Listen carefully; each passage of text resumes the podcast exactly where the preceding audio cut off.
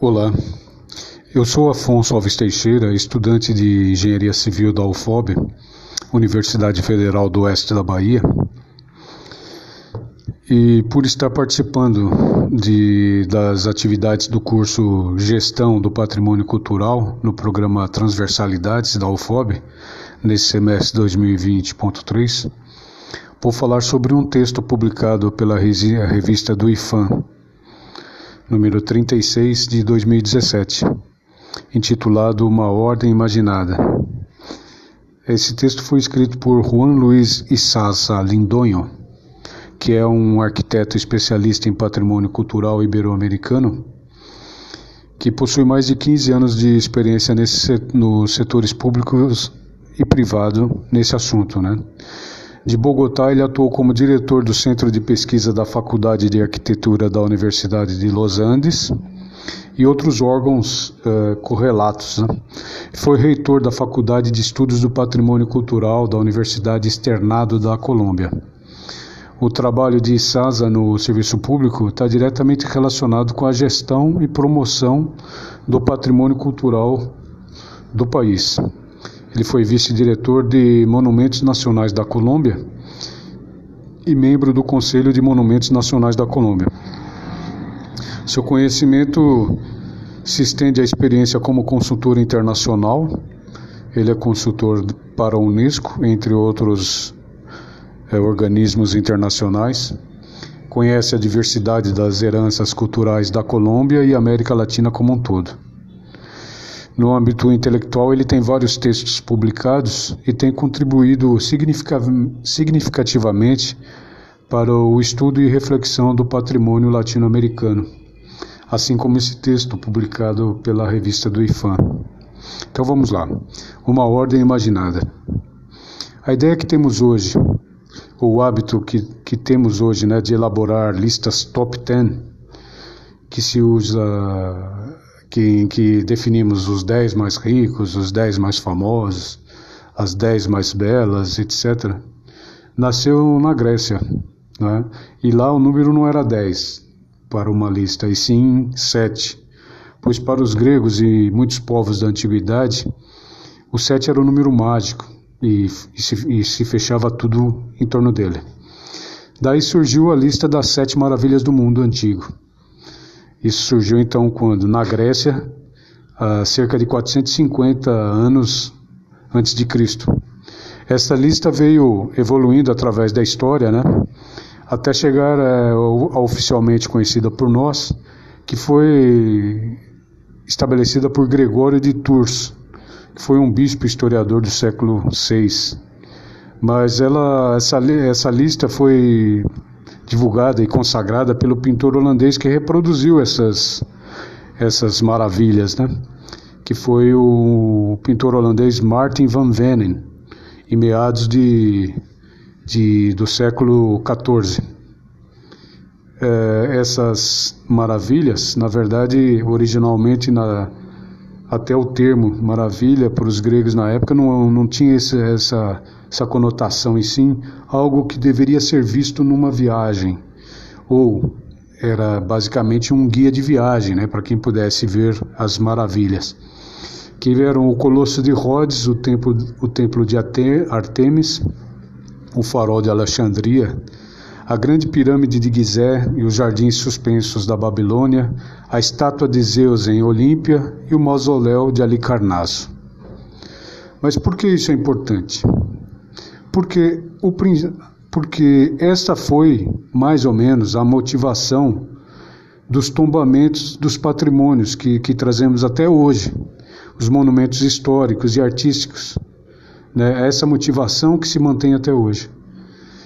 E, e foi essa motivação que, que, que provocou a primeira reunião internacional de arquitetos em 1931, em Atenas, e surgiu daí a Carta de Atenas, que seria a primeira, é, a primeira definição internacional para a restauração de monumentos históricos.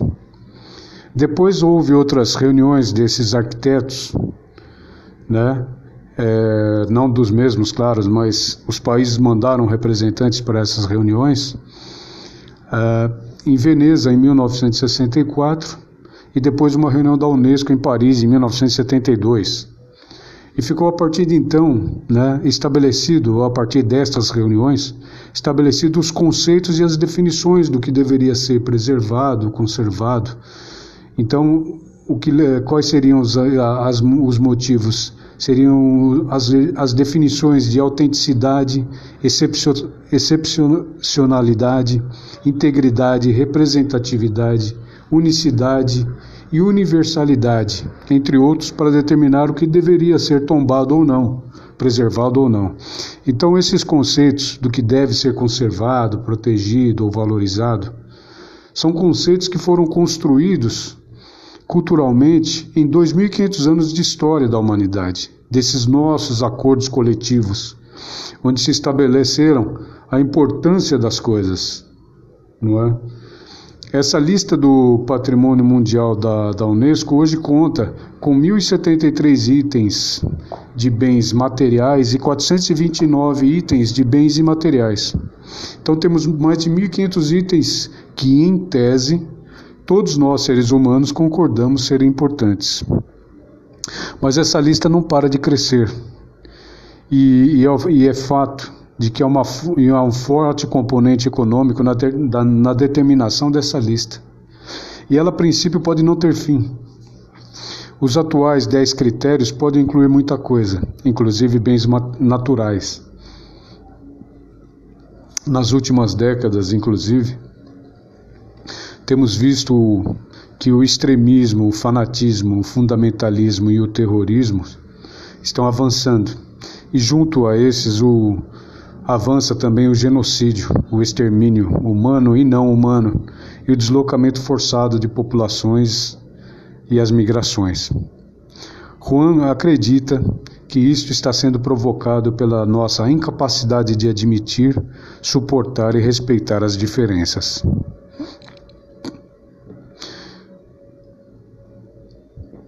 E reproduzo aqui literalmente o que ele escreveu, abre aspas.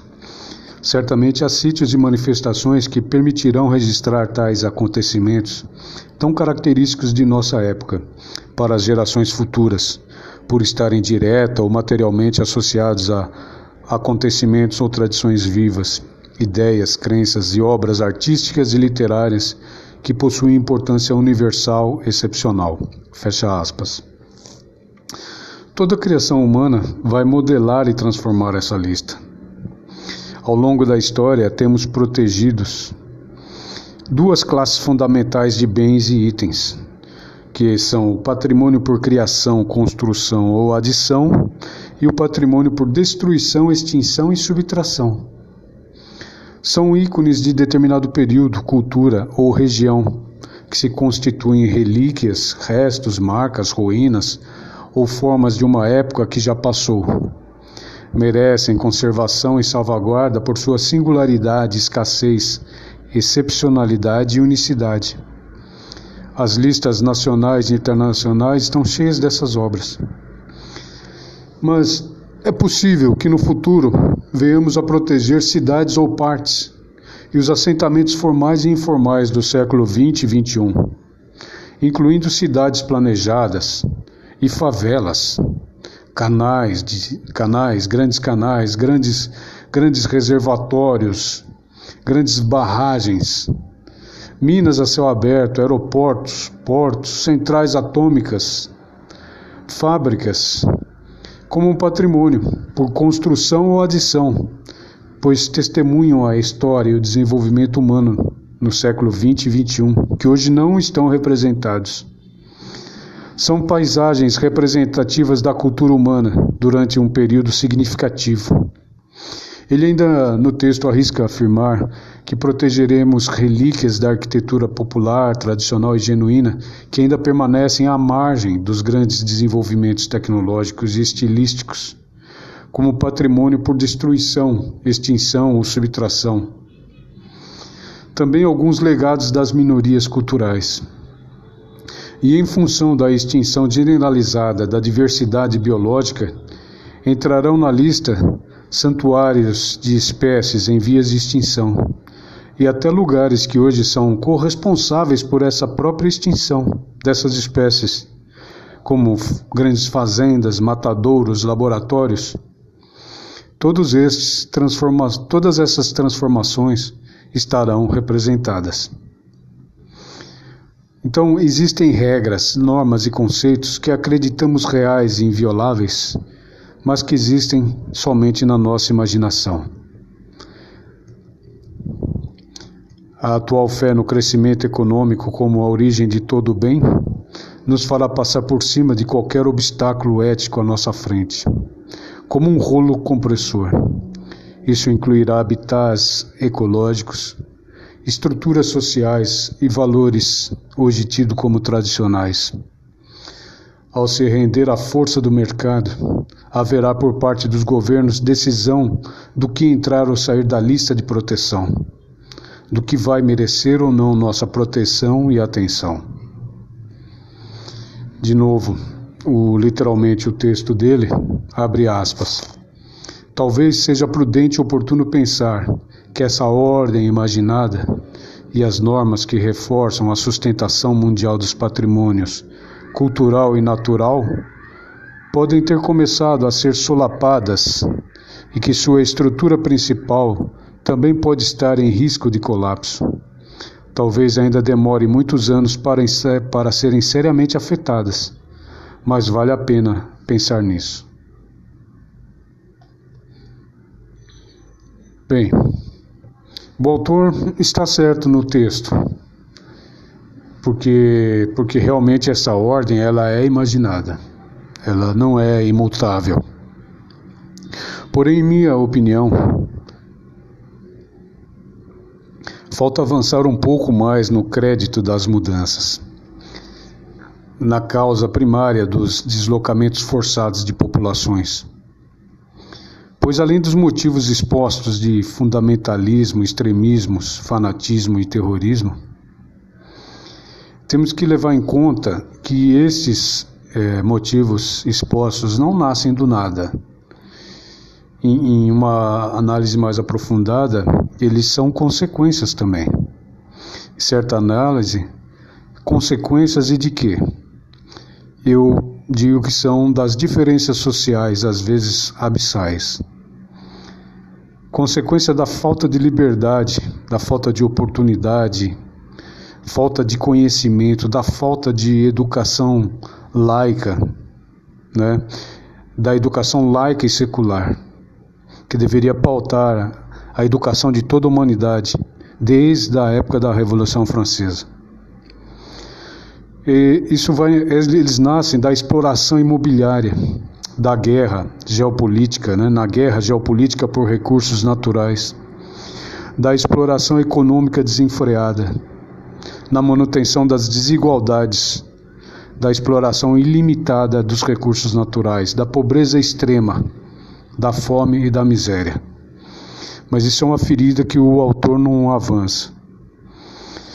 Então, é, do conceito econômico, nasce desse conceito econômico, né, de que um certo desemprego é bom para os negócios. É claro, é, pra, isso, é, isso é bem típico de falar quem não está desempregado, é claro. Nasce da, da, dessa guerra em que a venda de armas que ela provoca é bom para os negócios. Como disse Caetano na sua música Sampa, Afasta o que eu não conheço, afasta o que não conheço, e quem vem de outro sonho feliz de cidade.